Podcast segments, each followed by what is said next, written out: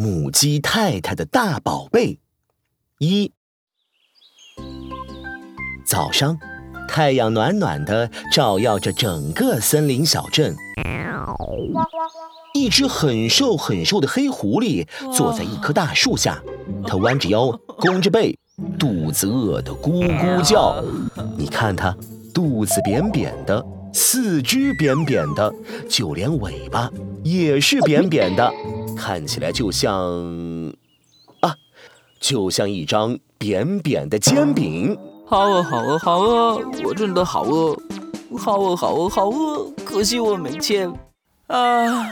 如果天上能掉下一个大包子就好了。黑狐狸饿得眼睛都晕了，他觉得自己面前仿佛出现了一堆好吃的：薯条、可乐、大包子、奶茶、烧烤、冰淇淋，还有他最喜欢的小蛋糕。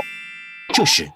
不远处的一栋小木屋传来一阵开门声，黑狐狸的耳朵一抖，刚刚的薯条、可乐、大包子、奶茶、烧烤、冰淇淋，还有小蛋糕，立刻啪，像破碎的泡泡一样从眼前消失了。是谁坏我的好事？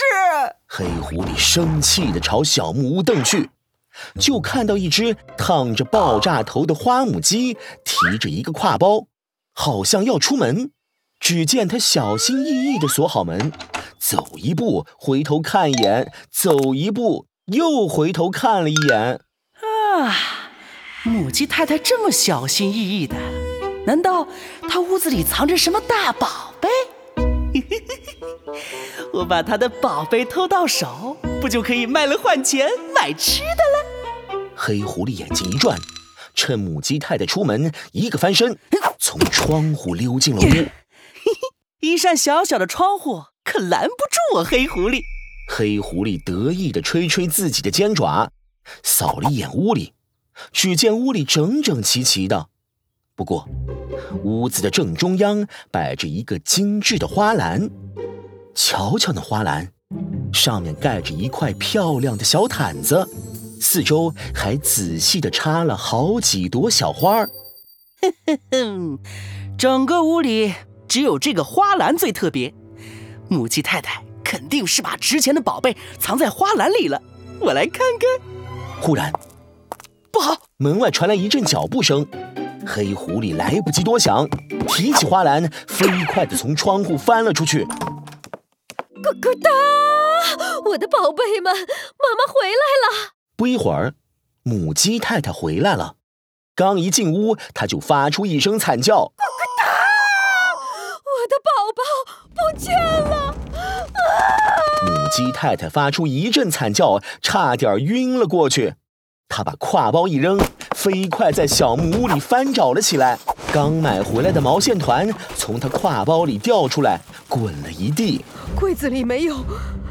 床底也没有，哪里都没有，不见了！我的宝宝被偷走了！母鸡太太连忙从口袋里掏出手机：“喂，是拉布拉多警长吗？我是母鸡太太，我的宝宝不见了！”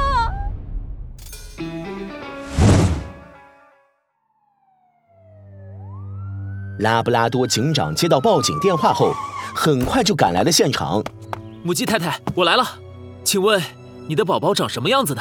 大概多高？拉布拉多警长翻开笔记本，正准备详细的写下鸡宝宝的样子，就被母鸡太太的哭声打断了。我我不知道啊，我的宝宝，我的宝宝还在蛋里，还还没孵化出来。没错啊！母鸡太太擤了擤鼻涕，边哭边说：“早上我一边给宝宝织毛衣，一边孵蛋，可是毛线用完了，还有最后一件小毛衣的袖子没织完，我就把十颗蛋宝宝放到了一个美丽的花篮里，接着锁好门窗，到附近的商店买毛线去了。” 可是，就那么一小会儿，回来后花篮就不见了，我的宝宝也不见了。母鸡太太，你先别激动，没有我拉布拉多警长解决不了的案件，我一定会帮你把宝宝找回来的。拉布拉多警长走到门边，看了看小木屋的门，又走到窗户边看了看，果然有所发现。门锁是完好的，不过窗框上有一些细细的划痕，痕迹看起来像是用尖利的爪子刮出来的。看来那家伙是从窗户翻进来的，而且长着锋利的尖爪子。忽然，他好像又看到了点什么，乌黑的圆眼睛一下子亮了起来。嗯，柜子边上这个黑黑的是？拉布拉多警长掏出骨头放大镜，凑近了仔细观察，一根黑色的毛发。这根黑色的毛发显然跟母鸡太太的羽毛不一样，母鸡太太也没买黑色的毛线，而且屋里很干净，应该才刚打扫完没多久。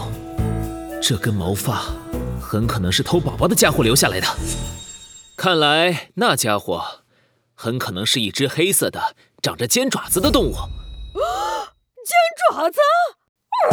母鸡太太听到这里，倒抽一口气，两眼一翻，晕了过去。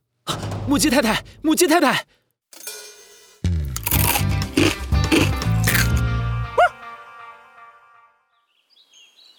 嘿嘿，今天天气好晴朗，母鸡把宝贝藏，黑狐狸聪明是无双，宝贝到手喜洋洋。另一边。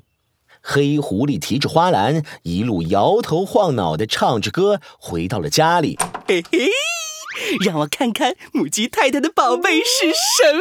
黑狐狸咧开嘴，脸上挂上了一个大大的笑容。可是，当他看清花篮里的东西时，刚挂上的笑容一下子僵在了脸上。蛋！花篮里怎么怎么会有蛋啊？